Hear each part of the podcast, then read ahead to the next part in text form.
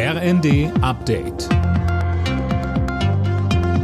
Stündlich neu. Auf den Punkt informiert. Ich bin Silas Quiring. Guten Morgen.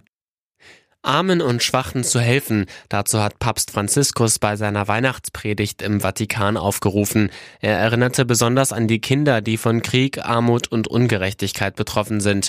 Franziskus appellierte auch an die Menschen, sich nicht von Angst und Verzweiflung überwältigen zu lassen. Die Christmette fand erstmals seit Pandemiebeginn wieder im vollen Petersdom statt. Heute Mittag spendet der Papst den traditionellen Segen Urbi et Orbi.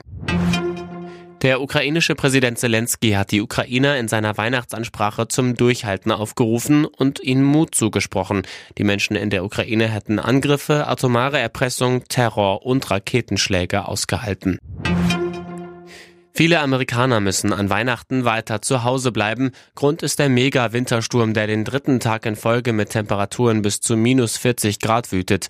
Mehr als 20 Menschen sind wegen der Wetterverhältnisse schon gestorben. Lisa Hofmann. Einige von ihnen starben bei einer Massenkarambolage mit 50 Autos in Ohio. Andere, vor allem Obdachlose, sind erfroren. Auch tausende Flüge und Bahnverbindungen wurden gestrichen. Deshalb kommen viele Menschen damit nicht zu Weihnachten zu ihren Familien.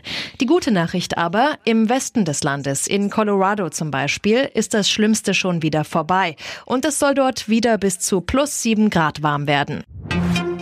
Zu Weihnachten ist der Andrang bei den Tafeln in Deutschland besonders groß und gerade in diesem Jahr sind durch Inflation und Energiekrise noch mehr Bedürftige dazugekommen. Bei gleichbleibender Spendenbereitschaft ein Problem für die Tafeln.